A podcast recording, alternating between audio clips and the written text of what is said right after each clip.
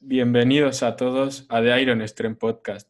Hoy tenemos aquí a Alberto, eh, que ha estudiado psicología y también está metido en el mundo de los hierros y al final eso es una gran aportación. Claro, los objetivos, su función principal es reforzar una conducta. Es decir, tú quieres hacer cualquier cosa, si cumples un objetivo, eso te va a hacer que esa conducta ¿no? se refuerce y se vuelva a, provocar.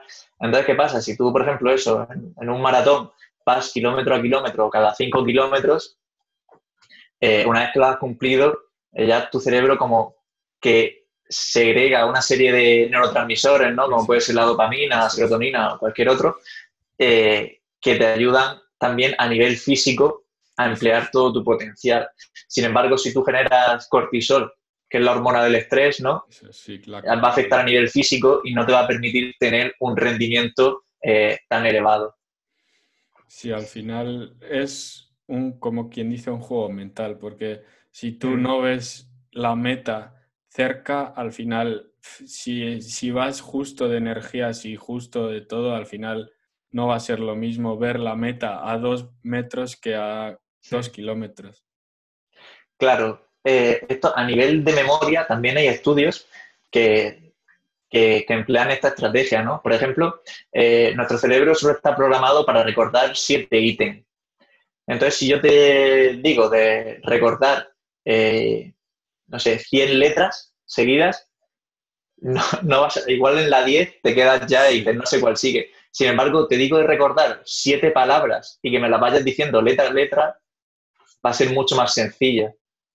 Eso con números también se ha demostrado. Si yo te digo, eh, intenta recordar estos siete números, ¿vale? Es muy fácil. Si esos siete números o ocho números los divido en grupos de cuatro, dirías, pues 1932 y 3943. Es mucho más sencillo que recordar uno a uno a uno.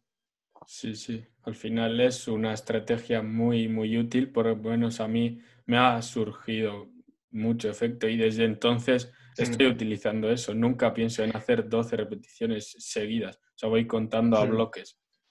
Sí, seguro que, más de un oyente que nos estará escuchando o viendo, eh, seguro que habrá utilizado esta, estrategia y, habrá, y no sabría ponerle nombre o no sabía que otras personas que ya se ha estudiado esta estrategia también eh, en psicología, ¿no?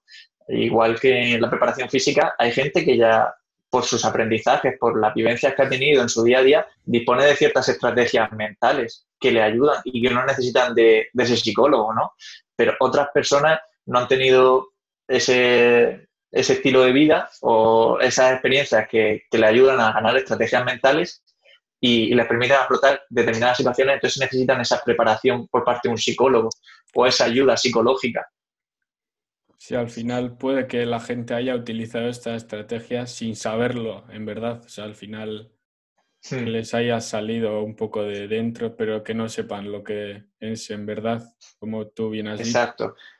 También estrategias como para aumentar el nivel de activación, lo que he comentado anteriormente, el uso de la música, yo lo utilizo muchísimo, de ponerme, eh, dividirme en canciones cañeras o canciones que son más relajadas, en los momentos más de descanso, y, jugar con, esa fluctuación del nivel de activación, ya que nuestra atención es un recurso limitado y no podemos prestar atención a todo lo que queremos. Si quizás tú estás haciendo una cosa ahora y te hablan otra tercera persona, eh, no eres capaz de, poder responderle a ella, poder responder a la conversación que estás teniendo. Exacto. Y hay momentos en los que tenemos que entender que nuestra atención puede estar más focalizada y otros momentos que esa atención va a ser más dividida.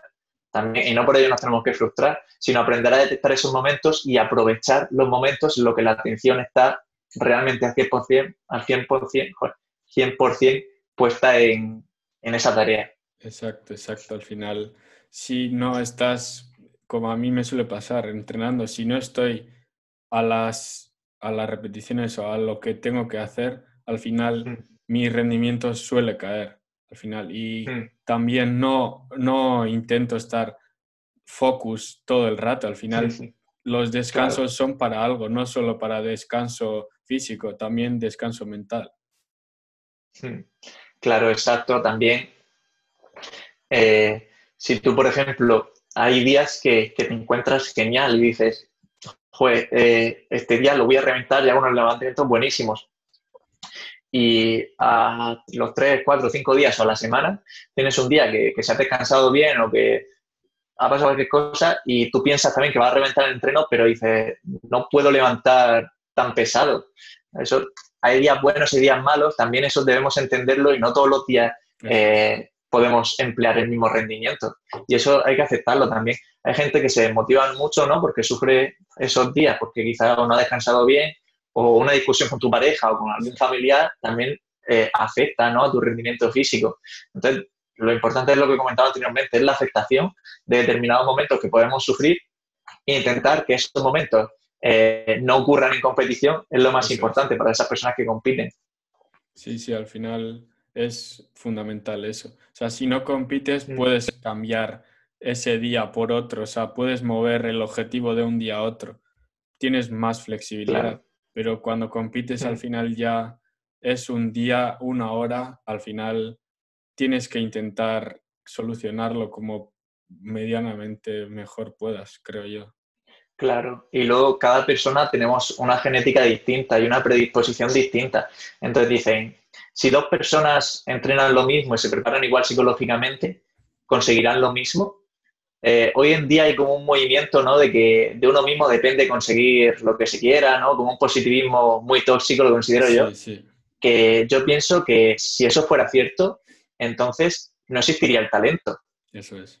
¿No? Si todos fuéramos capaces de, emplear el mismo rendimiento y de emplear las mismas herramientas psicológicas, eh, el talento no existiría. Sin embargo, hay gente como Messi o Cristiano Ronaldo o cualquier deportista de fuerza, o Arnold Schwarzenegger también, ¿no? que tienen un talento innato que tiene una mayor facilidad para conseguir unas determinadas cosas ¿no? que se propongan. Sí, sí, sí, al final eso como que has dicho tú también, que el positivismo está muy, muy ampliado y que cada uno, o sea, que todos podemos conseguir lo que queramos, está bien un poco hmm. para mejorar la motivación, pero tampoco lo veo así, porque como tú bien has dicho, cada genética juega un papel y yo puedo ser el mejor en hmm. bodybuilding y tú, por ejemplo, en natación a a larga distancia. Al final, si yo me meto en lo tuyo, no, nunca voy a poder conseguir el rendimiento que tú tengas. Claro, también por el hecho de, dicen, no, pero si empleas muchísimas horas, puedes llegar a conseguir aquello que te propongas, sí, pero yo por muchas horas que esté en el gimnasio, creo que soy realista que no voy a ser como Arnold Schwarzenegger. O no voy a ser como Michael Phelps tampoco por muchas horas que entrene porque no, no tengo ese talento. Sin embargo, mis talentos, pues hay que aceptar cada uno los que tiene y seguro que todo el mundo sí considero que es bueno en algo, pero eh, quizás pues no lo ha encontrado también. Y también es, está bien eso de que si metes, imagínate lo de las 10.000 horas, que ya te conviertes en experto, pero al final lo que hay que mirar yo creo que es que mejores en tu versión más antigua, no te compares con otros de tu mismo sector al final, porque tú tienes tus limitaciones, él tiene las suyas. Al final, tú tienes que verte un año atrás, pero tú mismo, no comparándote con otra persona, creo yo. Claro, existe esa mentalidad ¿no? de que no, existen los límites. Y, vale, eso está muy bien pensarlo, porque no sabemos dónde está nuestro propio límite, pero obviamente yo sí pienso que hay un límite. Si, si tú piensas en él, yo creo también que lo vas a poner mucho antes de llegar a ese límite. Entonces, lo mejor es no pensar en ello y no tener expectativas, sino trabajar, emplear tu rendimiento y dedicar el tiempo que quieras a aquello que te guste y quizás algún día llegas al límite o quizás no. Eso no se puede saber, ese límite donde están, donde lo tenemos cada uno. Sí, sí, al final lo que mejor se puede hacer es mejorar tu versión antigua y no compararte con otras personas, porque al final, si te comparas con otros y ves que los otros van mejorando antes que tú o más, al final vas a desmotivarte un montón y... Claro, porque ello provoca emociones inadecuadas, como puede ser frustración o el enfado, y, y ello te va a hacer que no disfrutes de lo que estás haciendo, por tanto, esa motivación va a depender y al final eh, no se va no vas a, seguir haciendo aquello que, aquella tarea que tenías propuesta. Exacto, al final eso yo creo que es muy, muy importante. Y luego Hmm. hemos hablado de los objetivos a corto plazo como los clústeres mentales.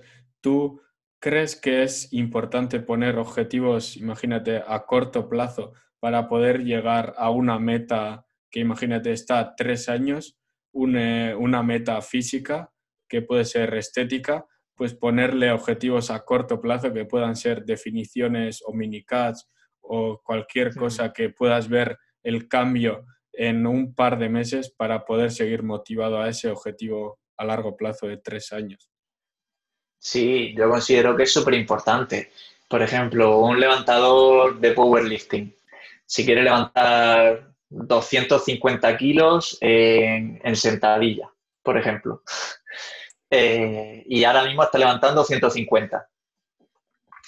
Si piensa en conseguir esos 250 kilos, eh, su motivación, cuál va a ser día a día, porque hasta que llegue a esos 250 kilos va a ser tremendo. Sin embargo, si tú, además, es súper importante ser realista. No creo que nadie eh, no necesite esta estrategia psicológica, eh, porque yo creo que la gente eh, sabe que llegar a aumentar 100 kilos de peso en un levantamiento es muy, muy complicado, ¿no?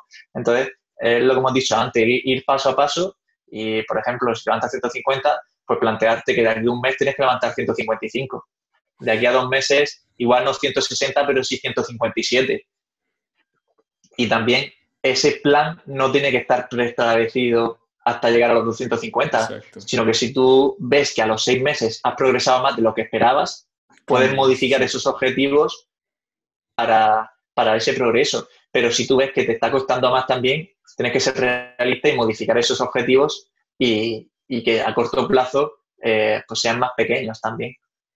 Pero sí considero que es súper importante mantener objetivos a, a corto plazo, a medio plazo y a largo plazo, pero que esos objetivos no sean estáticos, sino que sean dinámicos y, y vayan cambiando, porque al final nosotros también vamos cambiando en función del descanso que podemos tener, de si tenemos que trabajar más, estudiar más, dedicar más tiempo a una cosa. Entonces, como nuestra vida es dinámica, todo plan que, que tracemos también debe ser dinámico. Sí, al final esos 250 kilos pueden ser que se conviertan en 300 porque estás progresando que Mm. no te lo imaginabas, que no te lo esperabas, o lo contrario, Claro, que no estés progresando y tengas que bajar a 230. Entonces, si tú no cambias ese objetivo a largo plazo, los objetivos a Mm. corto y medio plazo también se van a ver afectados, quien dice. Mm. Lo que considero muy importante es tener en cuenta que tú eh, en cada entrenamiento estás empleando todo el potencial que puedes dar en ese entrenamiento. Porque tú igual puedes dar un 100%, pero ese día solo puedes dar un 70%. Pero si das un 70%, está genial. Porque ya esto es el 100% que puedes dar ese día, ¿no? Claro. Pero si tú ese día que estás más desmotivado, en vez de dar ese 70, das un 50, ya ahí sí estás perdiendo rendimiento. Y ya ahí sí es más complicado llegar a cumplir los objetivos que tengas propuestos. Incluso igual un día puedes dar un 110%, ¿no? Claro. Eh, al final es adaptarnos continuamente al entorno que tenemos y no tener eh, como esa visión no de caballo, de decir, no, yo solo puedo hacer esto y voy a hacer esto, no, sino tener esa mente abierta y, y al final aceptar pues, y adaptarnos a las situaciones que, que nos tengamos que enfrentar. Creo que la mayor capacidad que podemos entrenar es la capacidad de adaptación. Sí, al final es como calcular tu RM. A- Sí. calculas un día y en base a eso estás planificando tres meses. Es que al final es como Claro. tú has dicho, la motivación de un día no puedes planificarla al de tres para tres meses porque es como el RM que varía según las, la- el descanso, la nutrición o cualquier cosa de estas. O sea, no sé, al final creo que hay que mirarlo Exacto. Un poco. a- la, cada día puede variar la motivación como el RM, como hemos dicho, y al final, pues es lo que tú has dicho. Si de un 100% hoy solo puedes dar el 70, que sean esos 70